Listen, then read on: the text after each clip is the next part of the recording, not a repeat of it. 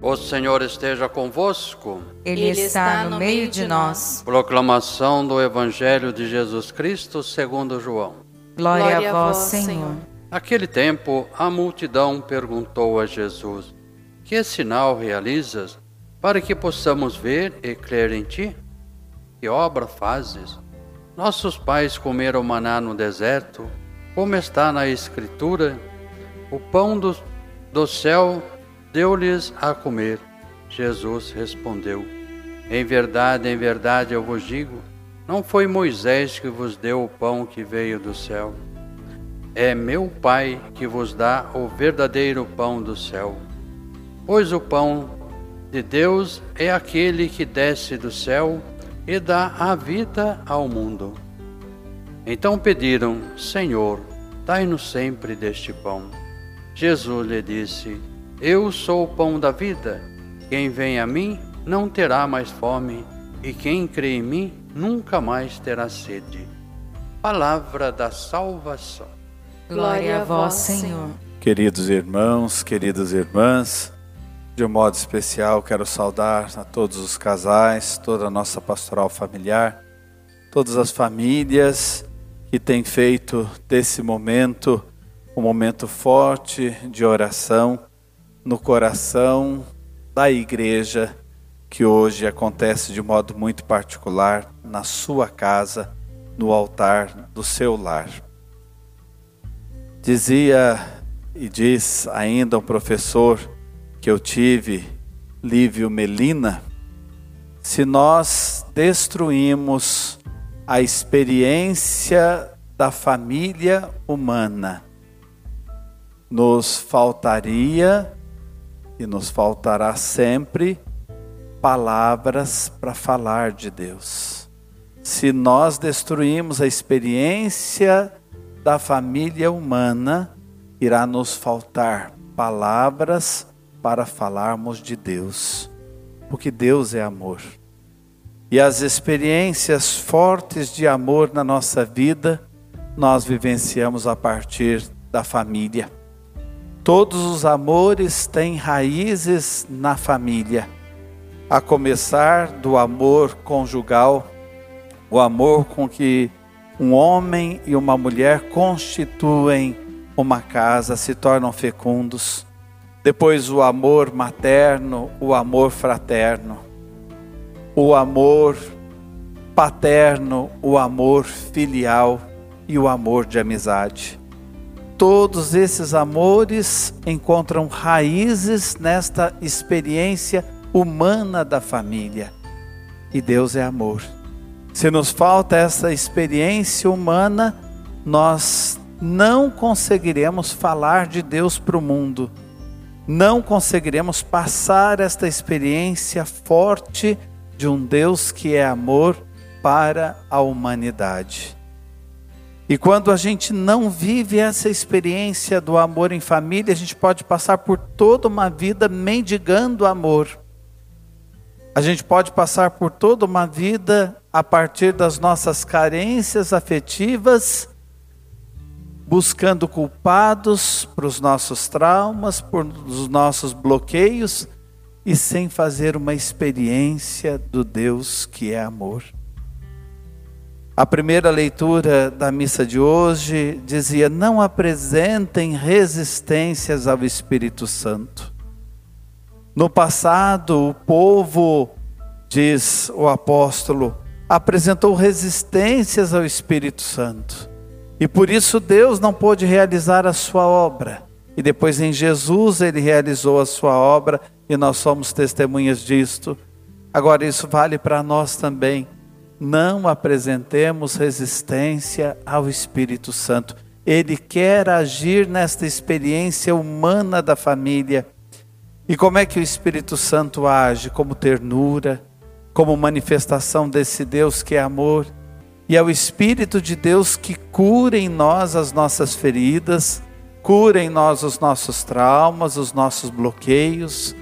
Por isso, se a gente não está conseguindo amar em casa como a gente deveria, esse amor que faz a gente sair de si todos os dias, a todo momento, vamos pedir que o Espírito Santo entre em nós transforme a nossa casa interior, para que nós possamos vivenciar bem a experiência do nosso lar a partir do nosso amor curado. Não apresentemos resistências ao Espírito Santo. Ele quer nos curar, então, de todas as feridas que porventura nossos amores deixam em nós. No relacionamento de marido e mulher, no relacionamento entre pais e filhos, entre irmãos, irmãos que às vezes já estão numa fase mais madura da vida, mas não se falam por causa de herança, por exemplo. Não apresentemos resistência ao Espírito Santo. Ele quer de fato nos curar para que essa experiência humana de família possa continuar sendo uma transfiguração do amor de Deus. E o que que o ser família tem a ver com o evangelho de hoje? Eu sou o pão da vida. Ou a gente pode dizer mais, Jesus nos dizendo: Eu sou o pão que dá a vida. Vou lhes contar uma história que muitas vezes eu já partilhei com muita gente, mas vale a pena recordar para a gente ilustrar esse momento esta fala. Uma senhora que conversava sempre comigo me contava a história dela e a dificuldade que ela tinha com o marido e com os filhos. O marido tinha o vício do alcoolismo, os filhos estavam tomando o mesmo caminho e ela vivia esse drama dentro de casa, era um tormento. E o tempo todo eram lágrimas que ela vertia por conta de tudo que acontecia praticamente todos os dias. Quando um estava melhor, o outro estava ruim e ou caído nas ruas.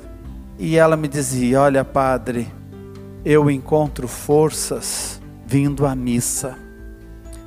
E tem uma palavra que o Senhor diz na missa, que é essa palavra que me mantém de pé. E aí eu logo perguntei para ela, mas que palavra é essa que eu digo na missa? E ela disse: Tomai e comei, este é meu corpo. Tomai e bebei, este é o cálice do meu sangue. São essas palavras que me ajudam. Porque quando eu me levanto todos os dias e penso em tudo que eu enfrentei no dia anterior e que vou ter que enfrentar de novo, eu celebro a minha missa ao acordar. E eu digo Tomai e comei, este é meu corpo, tomai e bebei, este é o cálice do meu sangue. Eu falo isso na minha alma para minha família. E é assim que eu tenho conseguido procurar ajudá-los e amá-los principalmente nessa situação que o meu marido e meus filhos vivem.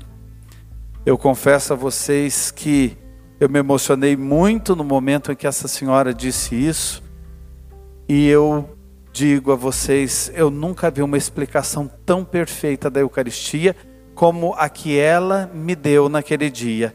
Eu tinha acabado de sair da faculdade, de ser ordenado padre, e em nenhuma aula eu ouvi uma explicação tão perfeita da Eucaristia. Entende o que é o pão que dá a vida, quem se transforma pão para os outros também. Entende o que é celebrar a missa quem no dia a dia partilha a vida, a começar dentro de casa. Tomai e comei, isto é o meu corpo. A minha vida acontece para ser gasta por vocês. Tomai e bebei, este é o cálice do meu sangue. O meu sangue eu quero derramar por vocês, para que vocês tenham vida. Essa é a missa de cada família. É a vivência, tem que ser a vivência de cada casal, de todos os pais e mães, de todos os filhos e irmãos, para que a gente não destrua a experiência da família humana. Essa experiência humana da família é profunda e transforma o mundo, transforma a humanidade. Hoje nós celebramos Santa Giana, e Santa Giana foi beatificada, canonizada depois pelo Papa São João Paulo II. E uma das coisas que o Papa disse no dia da canonização de Santa Giana: o que a faz santa e ocupar a honra dos altares no dia de hoje não é a sua morte. O que a faz santa, a sua vida, o modo como ela viveu. E esse foi o testemunho também dos irmãos dela. E os irmãos dela que deram testemunho da vida dela no processo de canonização diziam isto: a nossa irmã teve uma vida santa. E esta vida santa aconteceu porque nós tivemos pais santos, porque nós tivemos pais que nos ensinaram o caminho da santidade. Uma curiosidade, agora antes da missa, a Maria Teresa TT, que é muito conhecida dos jovens aqui de São José, me enviou uma mensagem e me dando um recado sobre Santa Giana que eu não sabia. Ela teve um irmão, Frei franciscano, que trabalhou no Brasil, Frei Alberto Beretta. E o Frei Alberto Beretta também está em processo de canonização, irmão da Santa Giana. E olhando para a história desse frei aqui no Brasil, e esse frei também falando da irmã dele, ele dizia: Minha irmã queria muito vir ao Brasil, queria muito conhecer o Brasil. E aí vem um comentário, talvez por isso, muitos milagres atribuídos a Santa Giana, inclusive o milagre da sua canonização que aconteceu em Franca, no estado de São Paulo. Talvez por isso os milagres tenham acontecido aqui. Ela tem sido uma missionária no meio das famílias e para tantos casais também aqui do nosso meio. Eu sou testemunha e não consigo mais contar o número de casais que receberam a graça de um filho depois de muitos anos e muitos após tantos tratamentos, pela intercessão de Santa Giana Beretta Mola. Cada vez que eu trago a relíquia na paróquia, eu aumento o número da fila dos testemunhos. E eu tenho certeza que hoje também, através desses meios de comunicação, na presença aqui da relíquia de Santa Giana, outros sinais vão acontecer. Ah, padre, mas como é que é isso, essa questão da relíquia dos santos? Isso é desde o início da igreja. Vocês sabem, nós temos o testemunho em Atos dos Apóstolos, que os fiéis colocavam pessoas à sombra dos apóstolos quando eles passavam, para que essas pessoas fossem curadas. Os santos, já em vida, fazem milagres Deus opera, melhor dizendo, através deles.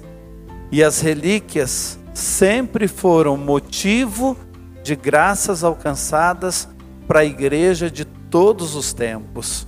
Porque as relíquias lembram a vida de alguém, não a morte, mas a vida de alguém que deu um testemunho profundo e fiel de Jesus.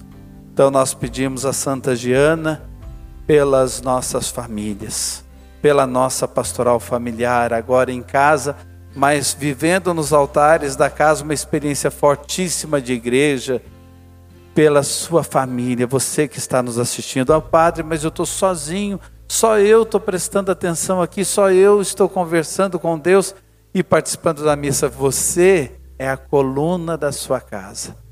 Você está sendo um esteio aí de oração às vezes até um para-raio para as orações aí na sua casa, que é o que acontece quando a gente tem fé e as graças virão. Pode ter certeza absoluta, porque Deus realiza a sua obra. Basta a gente não apresentar resistências à ação do seu Espírito em nós. E eu termino com uma oração que foi composta pela própria Santa Giana ela faleceu dizendo duas vezes: Jesus, eu te amo. Jesus, eu te amo.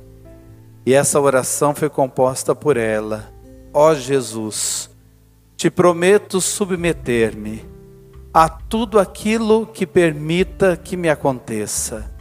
Faz-me somente conhecer a tua vontade.